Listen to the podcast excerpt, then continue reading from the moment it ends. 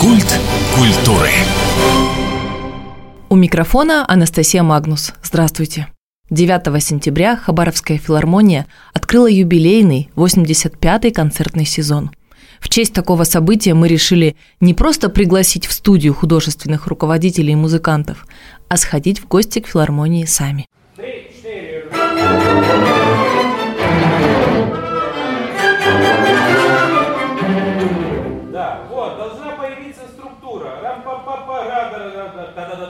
За кулисье идет репетиция. Музыканты играют с утра до обеда, делая перерыв в начале каждого часа. О новом сезоне рассказывает Антон Шниткин, художественный руководитель и главный дирижер Дальневосточного академического симфонического оркестра. Первую очередь, конечно, хотелось бы сказать, что мы продолжаем год празднования юбилея со дня рождения Сергея Васильевича Рахманинова. В начале календарного года мы исполнили, да, в конце прошлого сезона мы исполнили все фортепианные крупные произведения. Это четыре концерта и рапсодия на тему Паганини. В первой половине этого сезона мы исполним все крупные симфонические произведения. То есть это будет три симфонии и симфонические танцы. Наряду с этим мы с нетерпением ждем выдающегося пианиста в качестве солиста с нами будет играть Борис Березовский, который даст два концерта. Это будет 23 на площади Ленина и 24 сентября в Большом зале филармонии. Также хотелось бы отметить, что сразу после Нового года у нас стартует марафон Брамса. Четыре симфонии в четырех концертах подряд будут исполнены. Ну, вместе с симфониями также мы исполним очень крупные, известные, хрестоматийные, так скажем, произведения для сольных инструментов. Это будет и скрипичный концерт Сибелиуса, и скрипичный концерт Брамса. Это будет э, фортепианный концерт Брамса первый. Также концерт Уолтона для альта с оркестром. Это это вот все будет в, в рамках цикла четырех симфоний Брамса. Да, принципиально состав у нас не изменился. Пока к нам еще не приехали новые люди, которых мы, конечно, все время ждем. Но очень радует то, что и не ушли те, кто с нами долгое время уже находится. В этом году филармонии 85 лет. Еще в 1938 в Хабаровске появилась первая на Дальнем Востоке профессиональная концертная организация. Она называлась «Краевое концертное объединение» и уже позже превратилась в филармонию. В годы войны работа не прекращалась, как, в общем, не прекращалась никогда. Об истории и людях, о дорогах музыкантов рассказывает солист творческого объединения «Солисты филармонии» Анатолий Затеев. В следующем году исполняется 40 лет с тех пор, как я впервые приехал на Дальний Восток в Хабаровскую краевую филармонию. Приехал по распределению после окончания Горьковской государственной консерватории имени Глинки. Вспоминая первые годы в Хабаровской краевой филармонии, Сравнивая это с сегодняшними днями, я бы хотел сказать, что Хабаровская краевая филармония – удивительная концертная организация, которая себе заработала свой авторитет и имидж, начиная, наверное, ну, со дня основания. Всегда здесь работали прекрасные музыканты. Я застал заслуженного деятеля искусств Виктора Зигфридовича Тица, замечательный музыкант, легенда – Заслуженный артист России Вячеслав Львович Соболевский. Прекрасный пианист, который стоял в графике Росконцерта с правом сольного концерта. Тогда это вообще была редкость, да. И прекрасный художественный руководитель он был.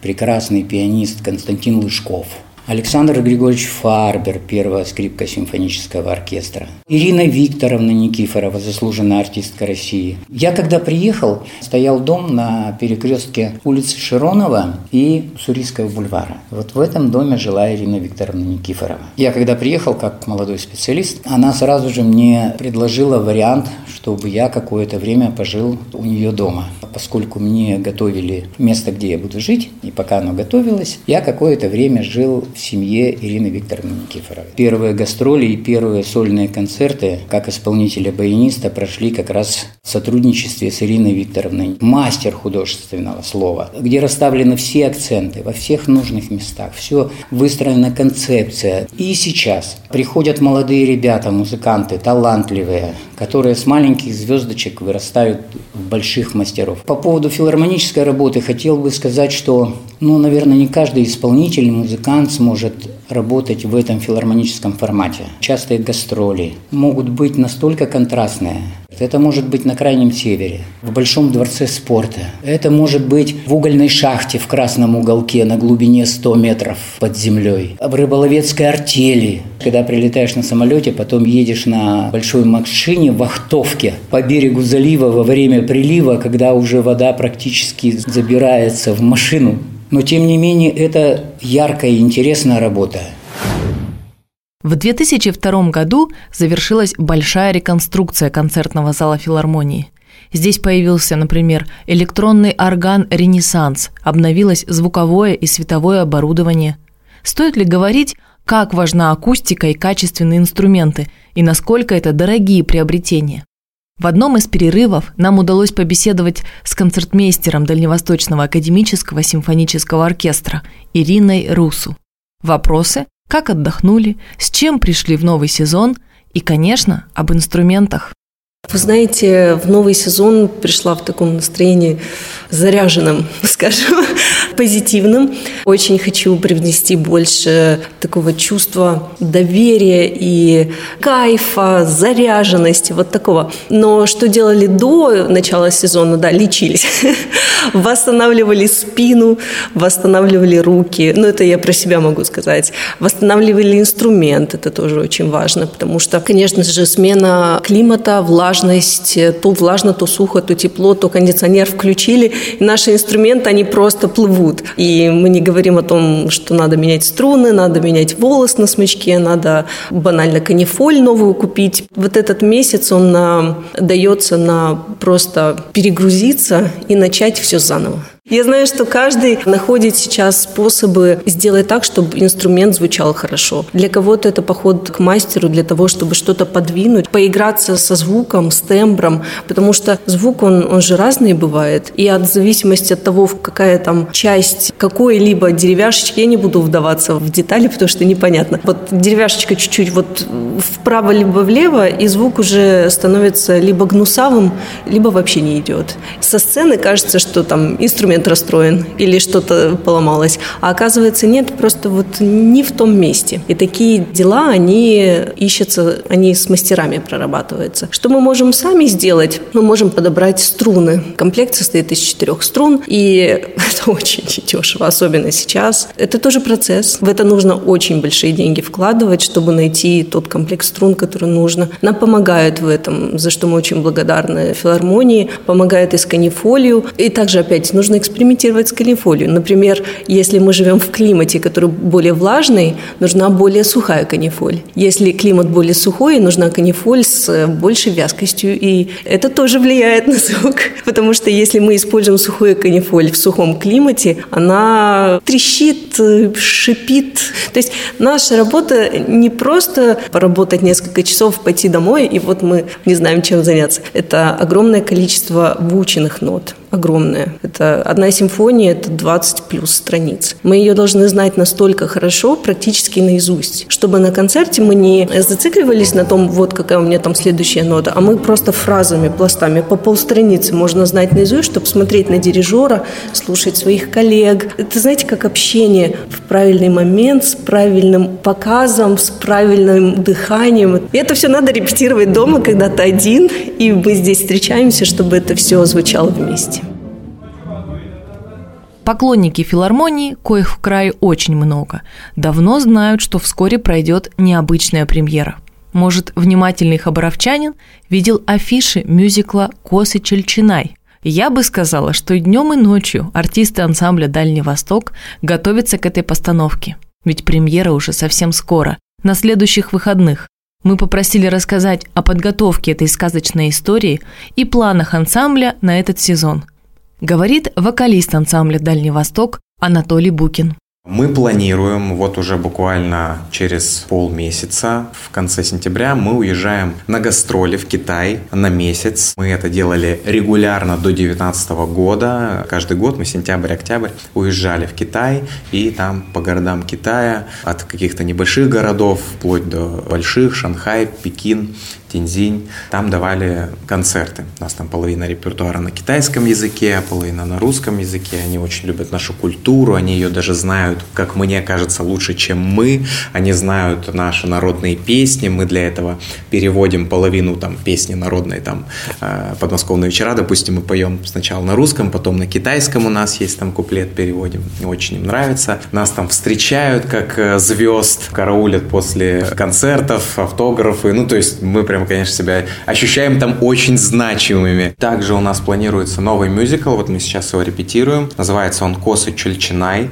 Наш художественный руководитель Юлия Давыдова является композитором этого произведения. С запада к нам приехали режиссер и балетмейстер, которые сейчас занимаются постановкой. То есть вплотную мы занимаемся. Несколько для артистов концертного ансамбля. Это такая редкая вещь, но интересный опыт в том плане, что мы не актеры, у нас не так много спектаклей, у нас единственный есть подобный мюзикл, это рок-мюзикл «Снегурочка», но вот сейчас уже второй опыт э, тоже мюзикловый у нас появился, это «Косы Чольчинай». История по народам Преамурья, ну, конечно, это не будет прям вот что-то документальное, это все-таки художественная история, конечно, там есть вымысел, есть определенные художественные какие-то приемы, которые сделают более интересным это произведение для массового зрителя. В первую очередь для зрителя, но во вторую очередь, наверное, это большой опыт для артистов поучаствовать в таком эксперименте. Мы взяли какие-то номера, которые, ну, просто очень хорошие, они живут очень долго. У нас есть танец «Зимушка», на балет э, только поставлен, у нас есть танец «Нанайский». Вот они поставлены давно, метрами, и эти танцы до сих пор просто собирают большое количество зрительской любви. Мы уже как-то на них смотрим, ну, танец уже сто лет танцуем, да танцуем, но когда его работают ребята, мы видим какая-то отдача, уже все равно нам это придается как-то, ну, как, наверное, у всех людей, что имеем, не храним, не ценим, но понимаем, что это все-таки действительно здорово, и как раньше, с какой отдачей, с каким профессионализмом подходили к постановке танца, ну, сейчас, пожалуй, уже так не делают. Сейчас все завязано на времени, на коммерции. Ну, это тоже нормально, наверное, реалии нашего времени. Хочется в потоке вот этой информации, вообще ритма жизни, хочется сделать как можно больше. Удается, конечно, иногда действительно сделать какие-то шедевры, которые будут жить на века. Больше сейчас упор делается на количество, наверное. Наверное, все-таки вот этот мюзикл «Коса Чульчина», я думаю, что будет очень многим интересен. Когда приходишь в филармонию, только одно печалит, что уходить надо. Но впереди целый год концертов, целый год праздников и новых встреч. На сайте уже есть весь годовой план, который, ну разве что незначительно может поменяться. А напоследок мы попросили художественного руководителя Хабаровской краевой филармонии Александра Веретенникова пригласить всех хабаровчан и гостей города в филармонию.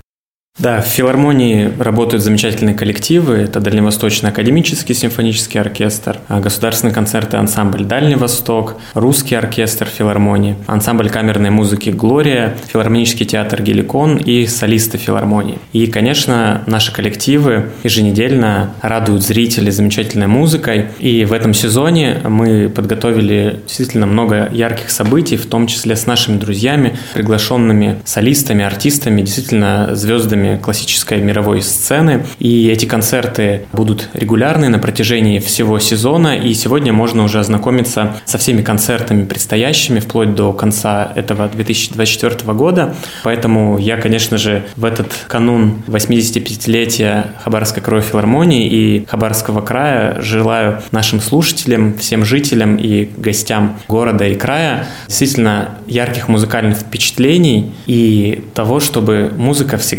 жила в сердцах слушателей и помогала ежедневно, даря яркие эмоции.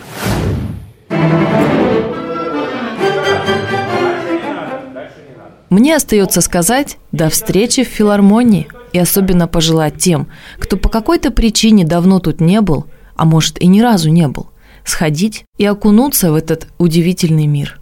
И я вас уверяю, вы не пожалеете. Меня зовут Анастасия Магнус. До встречи в эфире.